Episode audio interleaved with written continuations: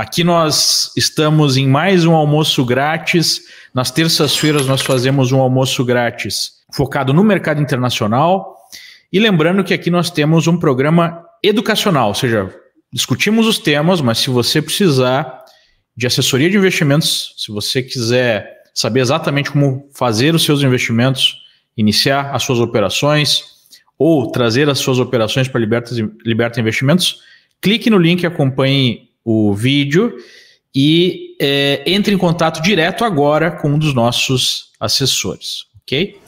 Agora eu vou apresentar de maneira apropriada aqui.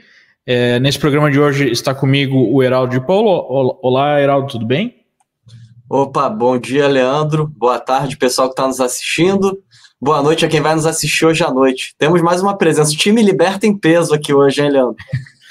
Exatamente. Temos aqui conosco também o Fernando Ures é, para falar sobre esse assunto aí de extrema importância hoje. Olá, Fernando, tudo bem? Tudo bom? Boa tarde, Heraldo. Boa tarde, Leandro. Aos amigos também aqui do Almoço Grátis, todo mundo que está nos assistindo. Um prazer falar desses. É, é o assunto do momento e talvez para os próximos anos, né? É, anos ou décadas, né? Ou décadas, verdade. Porque estamos passando águas jamais navegadas aí no mercado é, mundial, com uma política monetária é, jamais testada e que foi, é, digamos assim, incrementada por conta da epidemia, por conta é, dessa situação inesperada que fez as inserções aí do, dos bancos centrais, né, as intervenções é, lá de 2008 parecerem coisas pequenas, né, perto do que a gente está vendo hoje. Então, obviamente que isso tem um impacto é, não só o impacto econômico, mas o impacto nos mercados financeiros, mercados de capitais, tem um impacto político, tem impacto social, enfim, é, é uma forma né, de. É, é uma decisão política no final de como lidar com uma questão econômica muito complexa. E por que, que a gente trouxe aqui o Japão para falar sobre isso? Porque talvez o Japão seja aí o país que esteja à frente nessa moda, porque já começou com essa política há muito tempo.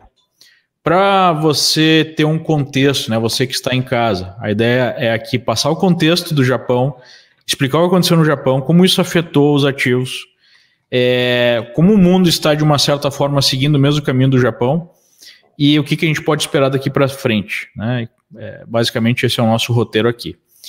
É, o Japão, na década de 80, era uma espécie de China para o mundo.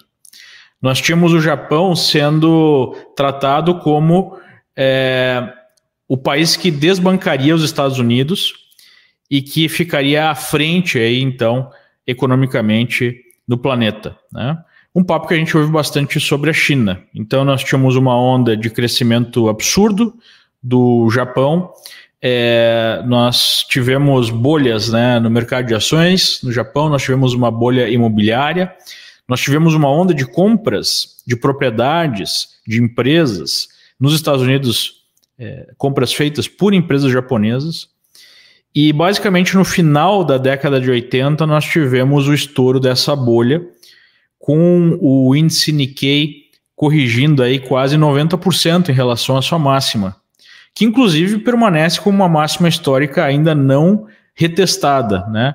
Há mais aí de 30 anos. E basicamente para responder a essa situação, as autoridades monetárias japonesas começaram um processo de diminuição significativa dos juros, até que há bastante tempo atrás os juros foram para zero. Posteriormente, eles passaram a comprar ativos no mercado, seja a sua própria dívida. É, alguns anos atrás, né, depois da crise de 2008, chegaram a iniciar a compra de ações. Hoje, o Banco Central do Japão é, adquiriu mais de um terço dos ETFs né, japoneses. É, ao todo, hoje é mais ou menos um quarto das ações do mercado japonês, se for considerar né, é, todo o mercado, não só os ETFs e também passou a comprar títulos de dívida privada. E passou a controlar a curva de juros de longo prazo, né, que é uma coisa um pouco mais recente. Ou seja, é, historicamente, os bancos centrais sempre foram responsáveis por determinar as taxas de juros de curto prazo. As taxas aí de desconto, digamos assim. É, mas o Japão né, começou um processo de controle de taxas mais longas, comprando e vendendo títulos no mercado aberto dessas, desses títulos mais longos, títulos de 10 anos, que eles também querem deixar zerados. É, esqueci alguma coisa, Fernando? Não, acho que é, é, é, basicamente isso, né? O, deixa eu ver, acho que estou escutando. Aí, boa, estava escutando o retorno aqui. É, o Japão ele, ele foi pioneiro nessas hum, séries de medidas é, extraordinárias e é realmente um experimento que os bancos centrais estão fazendo. E só para, acho que como pano de fundo, talvez a gente não tenha falado, né? Que semana passada teve esse anúncio do Jerome Powell, que é o presidente do Fed americano, o Banco Central de lá dizendo que vai ter uma revisão da política monetária, onde eles vão planejar, onde eles vão é, ter uma meta de inflação, vão ser mais tolerantes com a inflação daqui para diante. Então pode até ultrapassar os 2% e que eles não vão, isso não vai suscitar uma elevação das taxas de juros imediata, como foi mais no passado. Então eles vão deixar a inflação correr um pouco mais. É, e também o emprego vai ser uma meta, vai mudar um pouco a métrica do desemprego, a, o alvo da taxa de desemprego. Isso quer dizer que taxa de juro lá vai ficar por mais tempo nesses patamares que estão hoje perto de zero. Mas só voltando então para o Japão, né? De fato, o Japão ele foi pioneiro em zerar a taxa de juros, a taxa básica, colocar em zero. Ele foi pioneiro em comprar ativos em larga escala, esses todos que o Leandro mencionou. Ele foi pioneiro em colocar esse teto no rendimento do título de 10 anos do governo japonês. Então, ele tem sido pioneiro em uma série de medidas extraordinárias. E o restante do mundo, e agora os Estados Unidos, estão seguindo neste passo ainda não foram no último nessa última medida de controle da taxa de juros, ou controle da curva de juros de longo prazo. Mas assim como o Banco do Japão comprou muita dívida do governo americano e não apenas a de curto prazo, também a de longo prazo, coisa que antes de 2008 eles não faziam. É, então, é, comparando com o Japão, o Japão já fez quase de tudo, né? Só falta, como eu digo, já falei no passado, só falta começar a comprar arroz e peixe e controlar até o preço do, do sushi, fazendo compra no mercado público japonês. Por enquanto ainda não, não chegaram nesse absurdo, mas não dá para descartar até um absurdo desses, né? É, é, eles chegaram ao ponto também de aumentar a sua dívida. A dívida pública chegou a 250% do PIB. No Japão. É, se considerar também a dívida privada, passa de 300% do PIB. É, uma, um aspecto positivo dessa dívida é, é que ela é quase toda é, em moeda local, né, não é em, em dólares. É, e eles rodam déficits fiscais há praticamente 30 anos. Né? É, esse déficit em 2020 deve ultrapassar 10% do PIB ficando uma média nesse tempo todo por volta de 2,5% do PIB. É, e fizeram tudo isso é, sem né, um impacto, digamos assim, negativo. Até teve um mínimo crescimento da renda. Né?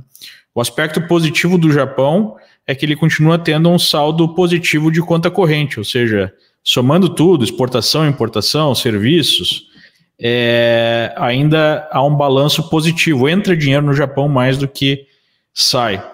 É, um aspecto que eu acho que está muito ligado a essa situação japonesa é o aspecto demográfico, onde a gente teve o envelhecimento da população, né, é uma das populações com a idade média mais alta do mundo, é, um nível de vida muito alto né, da população também, é, com índices de desigualdade relativamente baixos para esse nível de renda média, e basicamente a gente tem uma alta produtividade. O que pouca gente sabe é que nem sempre foi assim. Também, né, como aconteceu com a China, no começo da onda japonesa, os japoneses exportavam, principalmente para os Estados Unidos e para a Europa, produtos de menor qualidade. Né? Eram cópias de produtos feitos na Europa e nos Estados Unidos. Com o tempo, eles passaram a criar tecnologia própria e até desenvolver tecnologia de ponta, com produtos hoje reconhecidos né, é, com uma qualidade muito alta. E é um processo que a gente está vendo na China, apesar da China ainda estar tá muito atrás do Japão em termos de é, produtividade e de qualidade média dos seus produtos, né, e de diversificação dessa, é, dessa produção. É, Então, tem algumas similaridades aí com os Estados Unidos, mas tem umas diferenças também. Né? Os Estados Unidos ainda não tem uma população tão, é, tão envelhecida, tem um crescimento populacional maior, né? a fertilidade é maior, é, tem uma taxa de produtividade muito alta, mas continua crescendo. É, tem mais algumas diferenças que você gostaria de colocar, Heraldo? É, eu vou organizar o, o, a linha do tempo aqui para quem está nos assistindo é, e mostrar como o Japão é pioneiro, tá? É, a taxa de juros do Japão ela chegou próxima de zero mais ou menos em 1996. Tá? É, desculpa, a taxa de depósito. Então, você bota seu dinheiro ali no banco, vai render nada, isso já em 96. Fazer um comparativo com, com os Estados Unidos, em 96 a realidade era outra. Havia até preocupação com inflação no início do governo do Bill Clinton. No Brasil, então, nem se fala, né? É, e aí já se vão quase é, 30 anos, né? Nesse período, a primeira vez que os juros de 10 anos do Japão, ou seja, os juros de 10 anos, botar seu dinheiro em algo, tesouro japonês de 10 anos, mergulhou no negativo pela primeira vez, foi em janeiro de 2016, tá? É, nessa época aí, o tesouro americano de 10 anos, em janeiro de 2016, estava ali por volta de 1,90% em dólar. É, então, o Japão, o, o, que que dá ao Japão essa. E aí, Uris, me corrija se eu estiver falando alguma bobagem aqui, mas o que que dá ao Japão esse direito de poder ter depósito zero desde os anos 90 e juros negativo? É, primeiro, a balança comercial do Japão, e aí a gente poderia até mostrar na tela, mas não precisa.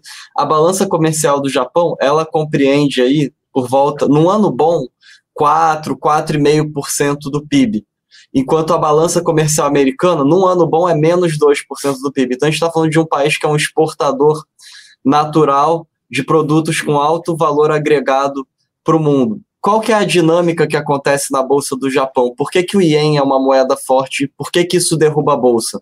Então, você pega qualquer momento é, de pessimismo no mercado internacional, o Ien fortalece. Porque, apesar da dívida do Japão ser mais que o dobro do PIB, o Japão é um país exportador ele é dono da própria dívida. A dívida dele não está em dólar, né? E aí, cara, o ien fortalece, só que quando o ien fortalece, derruba a bolsa. Porque aí, o, com o ien mais forte, as exportações caem.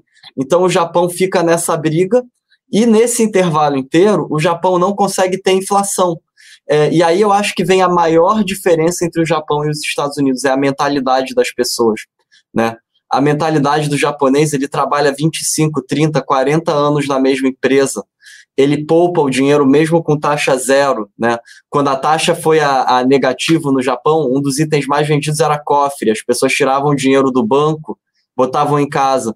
É a mentalidade completamente diferente do americano, que é pautada na alavancagem, no mercado de crédito, no consumo, e que isso são esses detalhes que fazem, por exemplo, que a inflação no mês anterior aqui tenha subido um pouco na volta da pandemia. Qual que é a opinião de vocês? Deixa eu, deixa eu adicionar importante, só para. Primeiro, Jonas, se puder botar no gráfico aqui, eu botei os, os, o título de 10 anos do Japão, que é em azul, e o título de 10 anos americano, que está em vermelho. Aí, só para ilustrar o ponto que o Heraldo trouxe, né, que foi lá em janeiro de 16, que começou a taxa negativa do título japonês. E o dos Estados Unidos ainda não chegou, o de 10 anos testou as mínimas em 0,48 nesse ano, mas ainda não chegou em território negativo. Para ter uma ideia em, em, tamanho de dívida, o maior estoque de dívida hoje no mercado, dívida pública, é americana, 26 trilhões de dívida. O segundo é o japonês, que agora, se não me engano, está em torno de 12 trilhões ou algo é, de dívida no mercado. Então, por isso que é, é, importante entender essa dinâmica. E corroborando o que o Heraldo falou, acho que essas, de forma macro, a maior diferença entre Estados Unidos e Japão é a conta corrente. Japonês superavitária, Estados Unidos deficitário. E por conta desses déficits acumulados nos últimos anos, em décadas, e superávites acumulados nos últimos anos, em décadas, no Japão, o Japão hoje é um, é um país, nação inteira japonesa, que tem muitos ativos no exterior.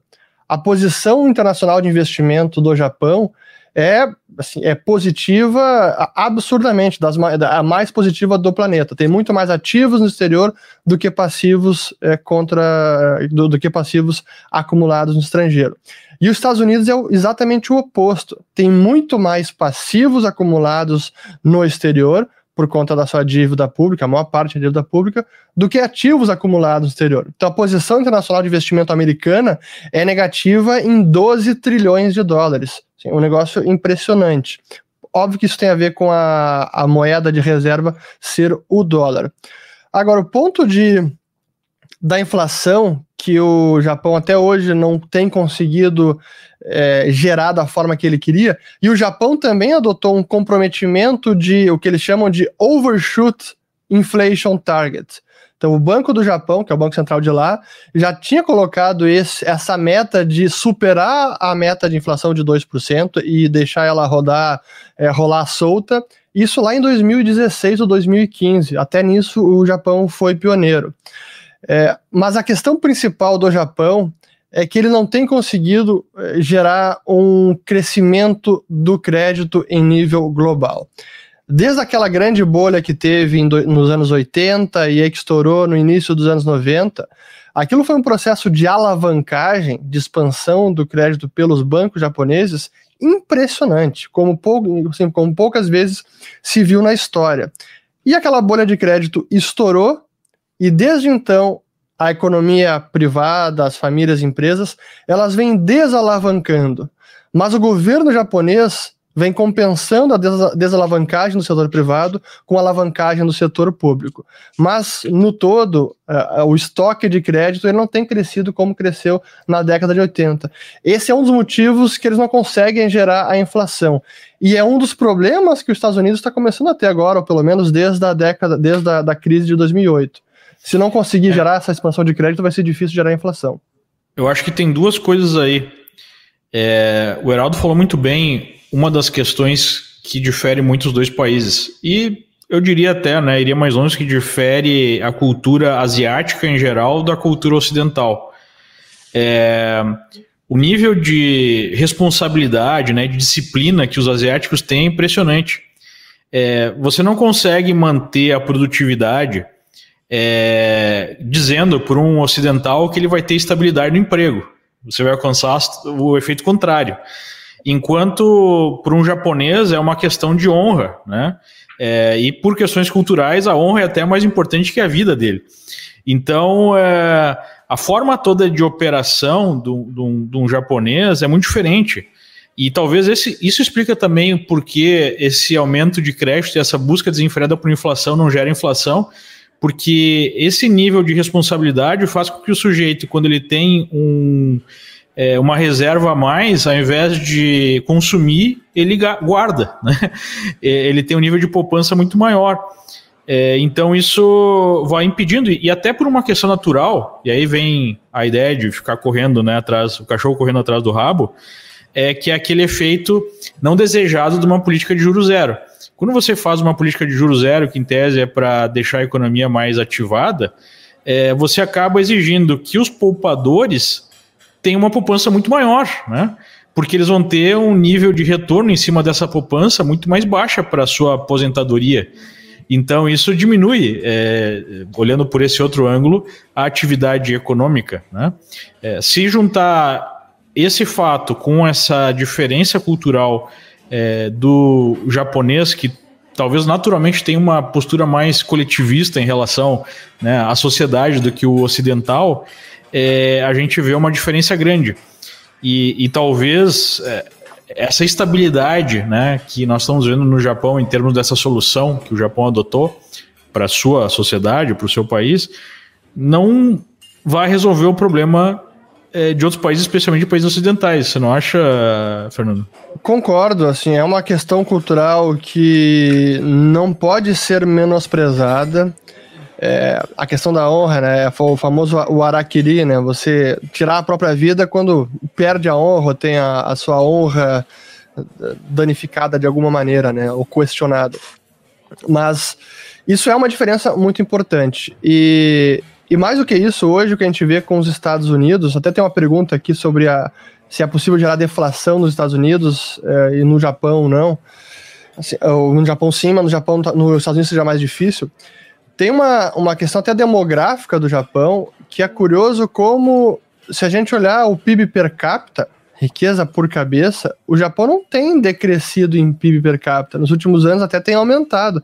Como a, a população está envelhecendo, até declinando, o PIB, riqueza distribuída, ela até não está declinando. É um dado é, é, interessante. O PIB absoluto pode estar estagnado, crescendo muito pouco, mas per capita até cresce é, levemente. Mas, sim, as questões culturais, é, para você entender o Japão, tem que entender essa diferença, como eles poupam muito, não são consumistas, não tem também essa a questão do fracasso para o japonês. Lá no Silicon Valley, o fracasso é visto como natural e faz parte do processo. Para o japonês é bem diferente. O fracasso é quase como assim, é o é macular a honra da pessoa, da família. Então, essa, não, não dá pra gente subestimar esses pontos. Não sei o que, tem, que o Uraldo acha disso tudo. É, tem, tem uma questão, cara, que na verdade é uma grande crítica de vários economistas e tal há, há muitos anos, que é a questão da deflação benigna, né? Porque uhum. se você olhar para a sociedade japonesa, é, alguns serviços é, não são muito difíceis, né? Então você imaginaria assim, ah, pô, vai ter uma inflação no setor de serviços, né? Como é que alguém vai arrumar uma pessoa para trabalhar, para fazer um serviço de é, um serviço mais assim é, de é, simples, né? Não tem, as pessoas têm um alto nível de educação comparado com os países ocidentais e o setor de serviços tenderia a ter uma inflação. Porém, os japoneses é, criam soluções para esses tipos de problemas, né? Como robôs, é, é, enfim, eles robotizam esses tipos de serviços, né? varrer, limpar, etc. É, e isso causa um aumento de produtividade que não é medido nos indicadores de produtividade, e isso causa uma deflação benigna que joga a favor da política monetária que o Banco Central japonês impõe e que não é medido corretamente, porque é impossível de ser medido é, esse tipo de queda no preço agora. Então, é, é, é essas são as questões que deixam o Japão aí sempre na, na pole position é, nessa, na, nas exportações de produtos de alto valor agregado. E aí, se a gente voltar no tempo 20 anos, que vou passar a bola para vocês de novo, a gente observa a China tomando um caminho muito similar ao do Japão, do excesso de alavancagem. A diferença na China é que há muito menos dependência da balança comercial atualmente e olhando mais no consumo. E eu já li alguns artigos falando a China, a China é o candidato a sofrer uma japanização, né? E aí, por último, para passar a bola para vocês, é, o Japão tem uma vantagem comparado ao mundo ocidental também, né, Leandro? Lá o socialismo não, não visita né, a política japonesa. Qual... É, é uma coisa estranha, porque é um tipo de socialismo é, diferente. É, talvez uma das grandes vantagens que o Japão tenha é uma unificação cultural maior. Tipo, a sociedade é uma sociedade que não tem diversidade, né? É, eles são muito fechados, é, mas isso gera uma certa identidade e diminui o nível de tensão social. Olha o que a gente está vendo nos Estados Unidos hoje, né? Tem tensão para tudo que é lado, até pela própria abertura política maior. É, a grande vantagem que eu vejo do Japão em relação à China é que o Japão, é, apesar de ter essa unificação, é uma democracia e os rumos são corrigidos. É, na China, né, é, é uma ditadura. Então tem a vantagem também de ser unificado na marra. Se você tem uma opinião contrária, você não vai durar muito tempo. Então o governo toma decisões de cima para baixo, que quando são acertadas, ótimo. Quando são equivocadas, eles, eles vão até o fim com essa decisão. Né? Não, não tem correção no meio do caminho. É, então eu vejo essa deformidade em relação ao Japão, né? Para mim, é, é, tem os seus pontos positivos do ponto de vista econômico, mas no final tira muito da competitividade quando você tem um sistema político fechado, né? Como é o, o chinês. Agora, o grande ponto que eu queria fazer aqui para os amigos é, que estão nos assistindo e, e a discussão com vocês é essa solução para o mundo ocidental, especialmente para os Estados Unidos e para a Europa, não me parece ser uma solução que vai gerar uma certa estabilidade, né? É, porque os valores são diferentes, os problemas são de natureza um pouco diferente, e tentar manter essa alavancagem através né, da destruição de valor ao longo do tempo com juros é, baixos é, vai criar todo tipo de deformidade, como a gente vê na Europa, é, já tem um terço das empresas que são empresas zumbis, ou seja, a empresa, mesmo com um juro muito baixo, gasta mais dinheiro em dívida do que dá de resultado. Em outras palavras, se não fosse uma política é, de juros é, baixíssimos ou de compra de dívida por parte de autoridades é, ligadas ao Estado, né, autoridades monetárias e outras políticas de auxílio, seriam empresas que não estariam mais vivas. E a gente vai criando é, uma diminuição no nível de produtividade e de eficiência da economia que não é sustentável. Acho que a palavra aqui é sustentabilidade. Né? Talvez o Japão tenha alcançado alguma sustentabilidade dentro das suas características aí, mas que essa sustentabilidade talvez seja bem mais difícil em países como os Estados Unidos ou mesmo países europeus. Não sei se vocês concordam com isso. Eu, sem dúvida, e até é, é essa os juros nesses patamares não é um sinal de economia pujante crescendo, é justamente o, o, contrário, né? É o sinal de uma economia que está sim, está doente, está enferma. É, e juros por tanto tempo nesses níveis é que está bastante enferma. É, eu até queria sugerir para o nosso pessoal que está assistindo, tem um documentário muito bacana sobre a história da, da bolha da economia japonesa, da bolha de crédito e o papel do Banco Central japonês. O nome do, do documentário é Princess of the Yen, os príncipes do iene. Ele tem em inglês, mas dá para botar a legenda lá, tem no YouTube, é gratuito, muito bacana, porque conta como o governo tentava, o Banco Central do Japão tentava estimular o crédito, tinha, tinha até cota de crédito para os bancos comerciais emprestar é, para a economia. Mas os juros em zero é um sintoma de que, de que algo na economia vai mal. E no fim das contas, o que a, o, todo esse processo que a gente vê dos bancos centrais é tentar evitar essa desalavancagem do sistema. Assim, naturalmente, uma economia de mercado pode passar por processo de alavancagem, as pessoas, a família, as empresas se endividam, acaba tendo algum sobreinvestimento ou investimento no setor equivocado. E esse processo de alavancagem deve ser seguido pelo processo oposto de correção da alavancagem e dos excessos. E aí temos a desalavancagem, repagamento de dívidas, e, e seria o curso normal das economias. Mas os bancos centrais, eles vêm algumas décadas já tentando evitar ao máximo esse processo. E acho que o Banco do Japão foi o que fez isso de maneira mais intensa. E o que a gente viu de 2008 em diante são praticamente todos os bancos centrais desenvolvidos. Banco Central americano, o Banco Central é, da Inglaterra, o Banco Central Europeu, evitando o processo natural de desalavancagem. É o que eles chamam de suavização do ciclo de negócios, do business cycle.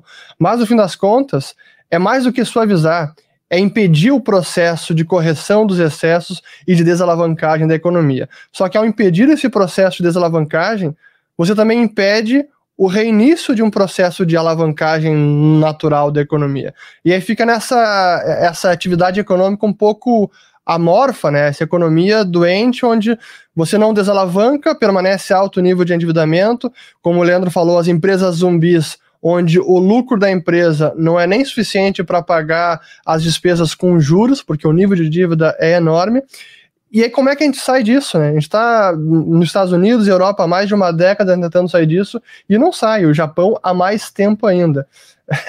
É, para mim parece ser 100% uma decisão política. Sim. Né? Para evitar um processo de correção natural, né? Até aquela ideia de destruição, é, destruição positiva lá, né? Destruição ah, criativa, destruição criativa do Schumpeter. Né? É, a gente passa por uma suavização.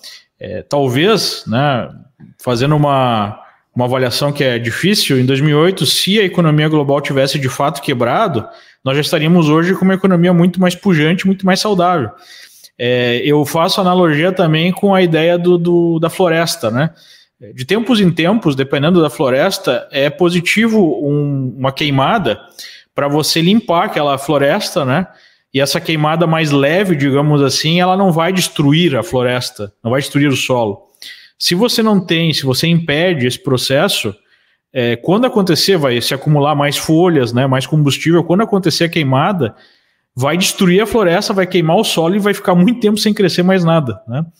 Então, a grande dúvida, é, e, eu lanço essa questão agora, porque eu acho que é o, é o ponto que interessa aqui para os nossos espectadores, é se a gente tem a chance de ver realmente uma queimada mais forte, ou seja, algum colapso algum momento desse arranjo, é, ou a gente deve ficar nessa economia zumbi aí por muito tempo.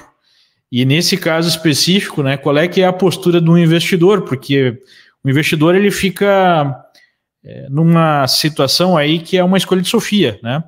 Ou você é, adota uma postura mais é, arriscada para conseguir colher algum resultado, indo para mercados mais arriscados para colher algum yield ali, mas com nível de risco muito alto, ou você vai ficar restrito a certos ativos que praticamente não oferecem retorno nenhum. Né? E daí, como o Heraldo falou, vai ter que ser a vozinha japonesa lá que vai colocando é, os ienes lá nas, na, na, no cofrezinho em casa e vai empilhando ien que não dá dividendo nenhum. E aí vai ter que ter um, um número grande né, de notas para conseguir bancar, é, bancar aí a sua aposentadoria, enfim, é um retorno sobre o seu investimento. É, então, como, como o investidor age aí nessa, nessa situação? Bom, é, vou responder, mas antes eu queria agradecer o Rafael, Rodrigo, tá, tá comentando é, bastante coisa interessante, pelo visto o Rafael conhece bem, o Cazu também, complementando aqui, daqui a pouco a gente vai partir para responder as perguntas. O Jonathan perguntou se a gente almoça. O programa chama almoço grátis, ia ser interessante se cada um de nós estivesse com, com um prato aqui na frente, né, almoçando enquanto comenta, mas a gente não, a gente almoça depois do programa, João. Quer dizer, eu não sei o Uri, se o Uri almoça antes. É, a gente não tem a vantagem, né, que a gente está uma hora atrás. É. Para nós o programa acaba meio-dia. mas a, a... É, aqui, aqui a minha barriga tá roncando já. mas a, a resposta, Leandro, acho que é aí o que a gente tem falado direto aqui, é, numa situação de uma invertida aí no ciclo de crédito, seja com uma explosão de inflação, seja pelo mundo desacreditar né, no sistema monetário, seja por um endividamento corporativo global no topo, é, eu acredito que o, o ouro se sobressai e até mesmo parece, parece contraintuitivo, mas dentro de todas essas moedas, eu acho que o dólar ainda se sobressai e o ien também se sobressai. É, pelo fato, enfim, o dólar, principalmente pelo fato do endividamento corporativo em dólar ser trilionário, então exigiria aí um default massivo global em dólar para colocar o dólar em xeque. Isso aí num contexto onde não se destrua, não se destrua o déficit fiscal americano, né? Onde é, nas próximas eleições aí os políticos com viés mais socialista não ganhem a maioria no Senado, na Câmara e a presidência, né? Então, tirando a exceção desse, desse cenário, eu acho que o ouro larga na ponta numa inversão do ciclo de crédito junto com uma recessão global, é, e depois o dólar e o ien é, muito melhor que o euro, inclusive pela questão da produtividade, do acesso ao crédito e das confusões institucionais que ocorrem na Europa. Né? Pode acontecer um trade de curto prazo, igual a gente está observando, do euro está ganhando do dólar, mas no final do dia, em questão de estabilidade, é, você tem muito mais problema na União Europeia com países endividados que dependem de outros países que bancam a dívida, e aí você vai descendo camadas para empresas o que deixa a, a, fragilidade muito mais saliente na Europa do que aqui. Né? Mas eu acho que o, o Uris pode responder muito melhor do que eu a, a pergunta. É, e aí, para finalizar aqui, além da questão da moeda, do ouro, etc., é, ações que vão aí entregar earnings positivos em qualquer cenário. Então, ações de empresas que têm um monopólio, um oligopólio de alguma tecnologia, de algum produto necessário, é aí que está é, talvez alguma das poucas explicações para os primeiros movimentos que a gente viu em abril de correção na Bolsa, algumas empresas. É que agora a gente já está num nível muito mais é, deteriorado em questão de fundamento versus preços do que em abril. Boa, deixa até eu agregar sobre as moedas, eu concordo com, com o Heraldo, e para complementar sobre o euro, eu gosto daquela frase do André Jakurski, da JGP, que ele diz que o euro para ele não é moeda, euro é um tratado. E de fato é um tratado. O que a gente teve agora foi um acordo que deve prolongar a vida do euro e a união monetária, porque temos agora também uma semi-união fiscal, mas para mim as tensões dentro da zona, os países deficitários com os países superavitários, isso permanece e pode até se agravar. Eu não vejo o euro no longo prazo como uma moeda com bons fundamentos. Mas a pergunta do Leandro é, é muito importante, né? E a analogia da, do material inflamável na floresta que vai acumulando, e é bom que tenha queimada de vez em quando, eu acho que ela é perfeita e se aplica assim muito bem ao sistema financeiro, porque é justamente isso que a gente está vendo. Então, na minha opinião, e essa é a pergunta deste século, então quando que isso estoura, né? Até quando os governos vão conseguir levar esse nível de endividamento? O Japão está aí com 250% do PIB, Estados Unidos é, não, não só quando estoura, mas o que, que significaria claro. o estouro, porque o estouro pode significar muitas coisas diferentes. As duas né? coisas, de, de, que quando e de que forma isso estoura, né? É, a gente tem visto alguns economistas falando sobre isso. O, o Ray Dalio vem falando sobre isso também, que as dívidas são impagáveis, em algum momento a gente vai ter uma, um reset de alguma maneira. O, o Fórum Econômico Mundial, que tem a temática do próximo evento deles, The Great Reset, o grande reinício. Aí tem uma questão mais da agenda globalista que é diferente, mas também tem como pano de fundo essa é, questão. Isso é que a gente tem um, um, tempo de vida muito curto, né? Claro. Nós, é, seres humanos. Mas, se eu não me engano, nos últimos mil anos aconteceu 120 vezes um, um reset econômico de alguma forma, né? Então não é uma coisa tão incomum assim. É que a gente está passando por um período fora do comum em termos de longevidade, né? Tipo aquele, aquele novo arranjo que foi definido pelo Nixon quando ele acabou com a paridade com o ouro é uma coisa que já tem o quê? Foi Vai fazer na, meio século. Isso da década de 70, né? A gente já está falando aí de 50 anos sem um, um grande reset. E é, e é, a primeira vez que a gente tem um sistema monetário por tanto tempo sem nenhuma âncora no metal, uma, numa commodity como foi o ouro ou prata. Isso é o grande experimento. E é um investidor que também brasileiro que eu acompanho, certamente vocês também, que é o, o Stuhlberger ele concorda exatamente com essa tese. Olha, essas dívidas mundiais são impagáveis. Em algum momento a gente vai ter o, o dia do juízo final, que vai ter algum, alguma espécie de calote, mas até lá não sei, não, a gente não sabe quando isso vai ser. É, eu, eu colocaria de duas formas. Deixa eu ver se você concorda comigo. Ou a gente tem uma, um reset através do de calote, uhum. ou seja, né, você vai ter que fazer aí a baixa. É, na, na, quem tem esses ativos na carteira vai ter que fazer a baixa, que é uma das formas de se resolver. Talvez seja a forma mais rápida, mas seria a forma mais dolorosa, né, a forma que criaria mais é, disrupção. Seria o calote Ou... oficial. Devo, não vou conseguir pagar. É, então aquilo que eu tenho aqui no balanço é zero, né?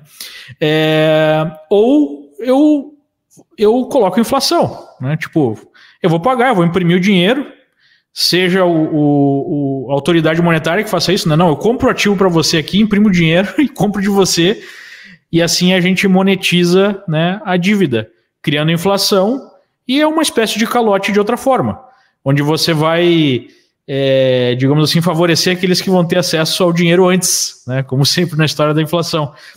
Me parece que, do ponto de vista político, o mais provável é o segundo tipo de solução desse problema.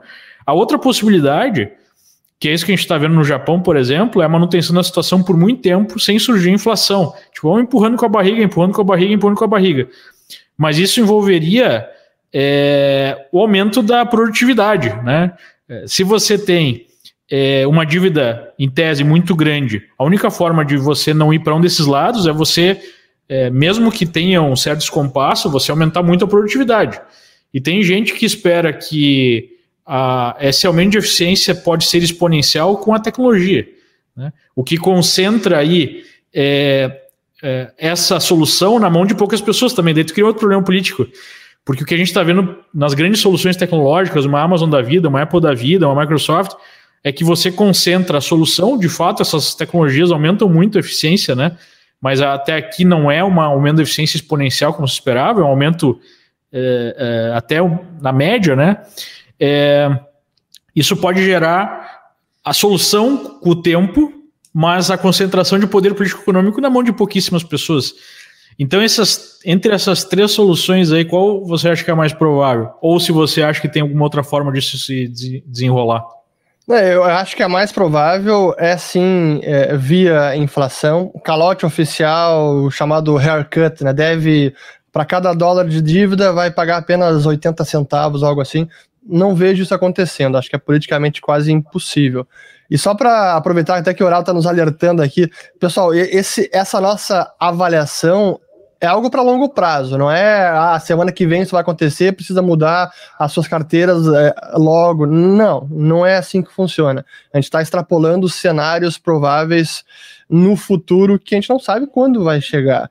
É, mas eu acho que esse, essa, esse calote vai ser via inflação. Acho difícil ser de outra maneira. E aí traz a, a, o que o Heraldo já comentou, e eu, depois eu passo a bola para ele. Nesse cenário de taxas de juros em zero, próximo de zero. Em alguns países, de algum tipo de controle de, da taxa longa também, da curva de juros. E talvez com inflação crescente, porque os, os, os bancos centrais querem gerar mais inflação, aí são os ativos que não podem ser inflacionados. Por isso que a gente já vem falando de ouro aqui há bastante tempo, porque é um ativo que nenhum banco central pode inflacionar e ele pode proteger. E mais no cenário de taxa mercado de mercado imobiliário também, né? dependendo do mercado imobiliário. Também o espaço é limitado, né? O espaço no, no, no mundo é limitado. É isso aí. Geraldo, contigo aí. Ah, é, eu, eu acredito também que a inflação vai ser o driver, né? Que vai aí ir reduzindo essa alavancagem de uma forma bem ruim. Eu acho que calote mesmo é mais provável ser é, um calote dos emergentes, né? Que é aquela velha história, cada 30, 40 anos vem aquela onda de calote dos emergentes e aí é um salve É, nesse puder, ponto, Heraldo, só para porque eu acho que então, é, é bom responder que é uma pergunta que tem exatamente essa conotação. Poxa, por que, que o Brasil não faz que nem o Japão? Por que, que o Brasil não não bota o juro em zero, Bom, não emite mais moeda, não, não gera déficit significativo? Ora, é, tem duas coisas aí, né, na minha opinião. É, primeiro, você precisa criar valor, né? Como é que os japoneses criam valor? Bom, eles têm alta eficiência, né? É, alta produtividade, criando tecnologia de, de ponta, produtos com alto valor agregado e conseguem então exportar isso para o mundo e ter uma balança comercial positiva, uma balança de serviços positiva e assim por diante. Começa por aí, né? O Brasil é exportador de commodity, que não tem valor agregado algum. Número dois, talvez tenha uma coisa mais importante que essa até, que é o seguinte: você tem que confiar, né? É, no, no sujeito que emite dívida. E aí eu lembro do livro do Roberto Campos, que está aqui atrás, né? A biografia dele que eu sugiro para todo mundo né? Lanterna na Popa. Lanterna na Popa, excelente. É. Que ele fala que um dia ele foi almoçar com um banqueiro inglês e o banqueiro inglês levou ele para o escritório e o banqueiro inglês tinha uma coleção de títulos de dívida brasileira, desde a época do Império. Aí ele falou: tá vendo essa, esse título aqui? Defaultou. Tá vendo esse título aqui? Defaultou. Tá vendo esse título aqui? Defaultou. Né? Aí o Roberto falou: ah, tá, não precisa falar mais, eu entendi o que tu quer me dizer. Então, a partir do momento que um estrangeiro olha para o Brasil e olha o Guedes, né, lá puto com o Senado, que passou o aumento de, de explosão da, da, da, dívida, que depois a Câmara dos Deputados até barrou, graças a Deus, né, que foi só o último episódio de uma série infinita de episódios onde não há nenhuma responsabilidade fiscal, não há nenhum equilíbrio, não há né, é, nenhuma expectativa aí de, de, de, de decisões é, lógicas e não decisões para beneficiar um grupo é, é, que o Brasil não consegue fazer isso. Né? Desculpa interromper, Heraldo, mas eu acho que era apropriado aí para falar não, sobre é, isso. Exatamente, cara. Você deu um exemplo excelente, que é por que, que o Brasil não copia o Japão? É, é simples, o Brasil é um país que ficou é, velho igual o Japão, só que ficou pobre, não tem poupança e o déficit fiscal só aumenta se precisa cortar na carne, ninguém e não vai tem eficiência na economia, né? Um, não tem eficiência. Cinco brasileiros para produzir o que produz no japonês. É, sem contar a lei a trabalhista, gente... né? Eu não sou nenhum especialista em lei trabalhista, mas eu imagino que no Japão, é, se uma empresa passa por um período difícil em abril e maio desse ano, é muito mais fácil você reduzir o custo variável mandando funcionário embora do que ser melhor declarar falência, mas aí você não consegue declarar falência porque o órgão que você declararia falência está fechado, e aí você vai ser processado e não vai conseguir fechar a empresa. Então, são, a gente pode listar aqui um milhão de questões, mas acho melhor a gente ir para a sessão de perguntas aqui. É, a produção. Acho que hoje queria fazer um comentário. Ah, lá, é, não, eu estava escutando vocês falar realmente. É, é que o Brasil ele, ele acabou implantando o estado do bem-estar social e o estado do ultra bem-estar social dos políticos antes mesmo a gente ficar rico, né? Então isso não tem como dar certo. É, né? a Constituição da centenas de direitos e não diz de onde vai vir os recursos. É, é a lista de fiscal, cara, tranquilo, né? É só baixar o juros. Mas para corroborar isso, a história do Roberto Campos é fantástica, né? E realmente, quando o estrangeiro que olha o Brasil e entende a história brasileira, os nossos últimos 25 anos, o plano real é exceção, não é a regra. A regra é o contrário. Então, é por isso, a gente não tem essa credibilidade em nível mundial. Infelizmente, nós somos um país emergente, ainda exótico para um mundo globalizado, e cara, não adianta a gente querer se enxergar como desenvolvido porque nós não somos, e nem a nossa moeda, né? Poderíamos muito bem ser, né? Mas aí, novamente, claro. depende de decisões políticas, né? Cultura, desenvolver toda essa. Isso que o Japão também levou séculos para desenvolver, né? Exatamente. Mas desenvolveu. É, agora, nessa situação todas, nessa situação toda, o Heraldo deu uma ideia de atuação, né? É, todo mundo tem falado muito no ouro, por isso que o ouro tem subido, reserva de valor.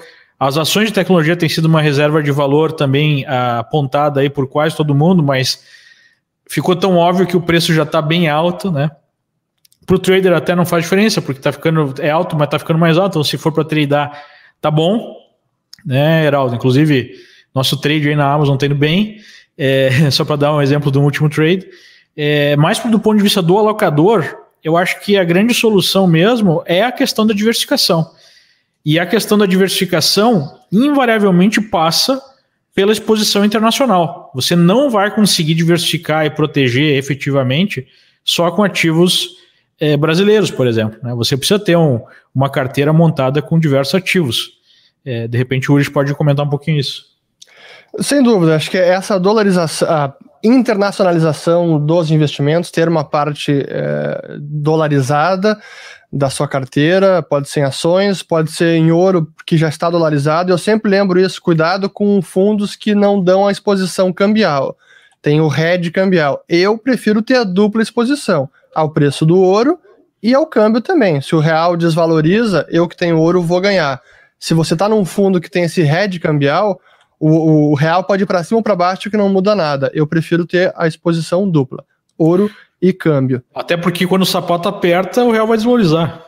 Sem dúvida. E até o ponto da. Ah, lembrei aqui do. É, quando a gente fala de investimentos, também é importante é, em renda fixa e bonds, especialmente nesse cenário de juros próximo de zero, muito baixos, é entender bem o risco do duration que é o prazo do, do título, né? Quanto mais longo for esse prazo, maior é o risco do duration. Que qualquer repique na taxa de juros, a gente viu a taxa agora do 30 anos semana passada ou retrasada, estava em 1,20 e foi para 1,40, 1,50. Isso num título de, 50, de 30 anos é um movimento muito forte de queda no valor do seu ativo, da renda fixa. Então é importante ter esse cuidado, porque encarteirar renda fixa muito alongada nesse nível de juros tem um risco muito alto. Pode ficar mais 10 anos em zero e alguma coisa? Pode, mas se dá um repique para cima, pode machucar bastante uma carteira, né? O Heraldo é. eu sei que tem, tem bastante esse cuidado. É, o, o, o aliás, hoje, é, pro pessoal, no meu Twitter, quem entrar lá, no meu Instagram, eu tenho um blog, tá? E eu vou soltar um artigo hoje justamente sobre a diferença entre duration trade e spread trade na renda fixa vai sair hoje, é, então vai complementando. Vamos, vamos às perguntas aqui. Tem um comentário aqui interessante de alguém do Rodrigo M, que provavelmente estava assistindo nosso Alexandre Stormer ontem. É, e aí eu queria separar o do Edson Nazário, é, falando quando a Libra caiu, o dólar já era uma alternativa. Havia um reconhecimento natural da liderança do dólar como reserva de valor. Tem algum ativo que faz isso hoje? Só o ouro? E aí, Yuri, Chay, Leandro, o que, que vocês enxergam? Eu acho que segue o baile, cara. A diferença é que tá todo mundo enfraquecido junto, todas as moedas. E óbvio, é, eu aposto aqui, que né? vai vir pessoal falando de Bitcoin, que cada vez mais vem crescendo também. O ouro e, historicamente, ativos imobiliários. Claro que ativo imobiliário tem muitos uh, subsegmentos aí, né? tem muitas subclasses, então tem ativo imobiliário de qualidade, tem ativo imobiliário sem qualidade, né, tem que ter uma avaliação aí, é, mas eu diria que esses dois são importantes. E, obviamente, é, ativos aí de tecnologia, dando, tendo cuidado de não entrar em coisas que estão muito, muito, muito esticadas, pelo menos se for para alocação, né? Se for para trade, beleza. É, e um último aspecto em relação a isso é o seguinte: no passado, um brasileiro não precisaria ser muito é, conhecedor do mercado, né, ter um conhecimento mais profundo. Era fundo DI pronto. O juro real sempre foi muito alto. Né? É, agora, é, você vai precisar estudar mais, você vai precisar ter um pouco mais. Mesmo se você seja um alocador, você vai ter que ter alguma coisa de trader na sua veia. É, e se você for um alocador de fato, você vai ter que saber avaliar um balanço, avaliar um negócio, né, avaliar um ativo, é, montar uma carteira diversificada, ajustar essa carteira ao longo do tempo. Em outras palavras, o maior ativo aí que você pode investir é a educação de investimentos. Porque daqui para frente meus amigos, não vai ter mais pãozinho quente, não vai ter molezinha. O retorno vai ser cada vez mais difícil de ser extraído. Só para complementar aqui a pergunta do, é, da, do nosso telespectador sobre Libra e dólar, que tem a ver com a mudança de padrão monetário, né? Hoje, para mim, não tem nenhuma moeda capaz de suplantar o dólar, das moedas estabelecidas. O yuan, esquece, não é uma moeda conversível, é controlada completamente pelo Partido Comunista Chinês. O mundo não confia neles, não muito menos na moeda chinesa. E, e, as outras moedas têm as mesmas deficiências do dólar também. Então é. é, é Talvez difícil, de todas né? o que me dá mais, assim, mais simpatia é o franco suíço.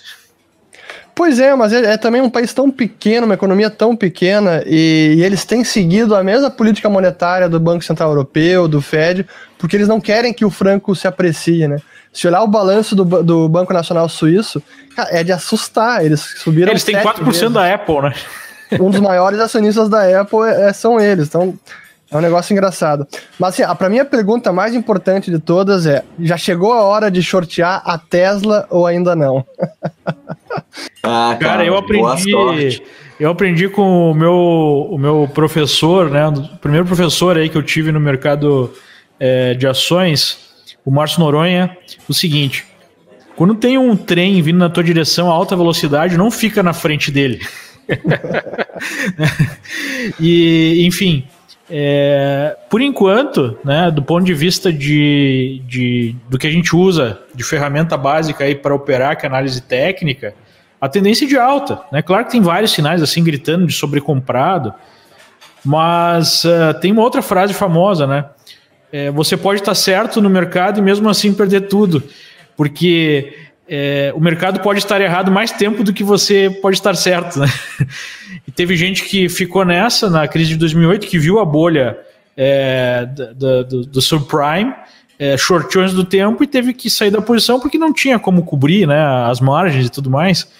Então, é óbvio que a gente vê aí um excesso, né, e tem vários indícios de que esse excesso é gerado aí por investidores é, amadores, né? Aquele fenômeno aqui nos Estados Unidos chamado de Robin Hood, milhões de pessoas é, millennials aí que entraram no mercado agora e acham cool o Elon Musk compram Tesla porque é legal e porque estão ganhando dinheiro, afinal, né? Compraram e deu certo, estão colocando mais dinheiro. É, e a gente sabe como isso termina. Então vai ter uma correção em algum tempo. Até o próprio Elon Musk, antes dessa última alta de 50%, falou que estava muito cara a ação, né? Então, é, a gente sabe como isso vai terminar, mas a gente não sabe quando vai começar essa correção. Né? E, e, mesmo acreditando que a Tesla permaneça aí saudável como empresa, né, ou dê certo, é óbvio que a gente está vendo muitos sinais aí de, de bolha. Então, para um alocador, é, se eu fosse né, um alocador, nunca colocaria aí é, meu dinheiro em Tesla. Agora, para tradear é aquela velha história, né? É, é rompeu, compra, stop, quando der o setup de venda, venda. E por enquanto, pelo menos dentro da maneira que eu opero, não deu. É, é vou, vou, responder a última pergunta aqui. É, acho que o programa de hoje foi sensacional. A galera mandou um monte de pergunta legal, comentário, falamos de vários assuntos. Antes de eu responder, a conclusão da, do título do vídeo é: os EOA são o novo Japão? Não, porque esse tipo de política monetária zerada é, só funciona num país com a estabilidade que o Japão tem, que no Ocidente alguma hora vai dar um problema isso, né? Seja na Europa, seja nos Estados Unidos, seja em país emergente. Vocês concordam com a resposta aí ao título da, da live? Sem dúvida, eu acho que o, os Estados Unidos não é o Japão, né? E nem será. E essas soluções implementadas tanto nos Estados Unidos quanto na Europa é, geram um nível de fragilidade muito grande, né? E fragilidade gera instabilidade. É, então a gente tem que estar muito atento a essa situação. Né? Acho que essa, essa é a mensagem aí final para os nossos espectadores. Eu queria responder uma última pergunta que, que foi repetida aqui pelo Marcelo, é do Jerome Paulo ter dito que vão tolerar mais a inflação. Devo rever minha carteira? Marcelo, o Jerome Powell, ele não, ele não dá um caminho, ele não dá certeza de nada, ele é muito bom nisso, né? É, o que ele Como disse... o Fed sempre faz, por sinal, né? o que ele disse foi, olha, é, se a inflação passar da meta de 2%, eu estou preocupado com o desemprego. Ou seja, ele deu uma pesada ali a favor da, você pegou a, a, curva de Phillips ali e falou: ó, agora o desemprego importa mais que a inflação, né? A curva de Phillips, na teoria, eles, assim, partindo do, da neutralidade, é peso igual em cada variável, né? Inflação e desemprego. Ele botou mais peso no desemprego, mas ele deixou um comentário no final que foi o seguinte: olha, se a inflação começar a colocar pressão no dólar e essa pressão no dólar começar a botar pressão na taxa do Treasury, a gente vai rever. Para mim, ali foi um sinal do tipo cara, vamos deixar como tá, que as taxas reais de juros estão negativas, vamos deixar como tá, mas se começar a incomodar, a gente vai começar a subir juros e o dólar vai dar uma estilingada, igual fizeram em 2016, 2017. Para mim, ficou nas entrelinhas ali. Vocês tiveram alguma interpretação diferente? Eu acho que é, eu, que é isso. Eu, eu acho que é. O anúncio, né? A sinalização é de que, cara, aconteça o que acontecer, a gente não pode subir juros, não tem como subir juros o governo está endividado acima da cabeça, não tem como aguentar uma taxa de juros maior. A gente vai fazer tudo possível para deixar a taxa de juros por quanto tempo mais for necessário nesse patamar. Então, a não ser que aconteça uma inflação muito, muito fora do que eles esperam, acima de 4%, 6% ou 7% e por muito tempo, eles vão seguir tolerando essa inflação. Acho que essa sinalização, para mim, a sinalização mais clara é essa.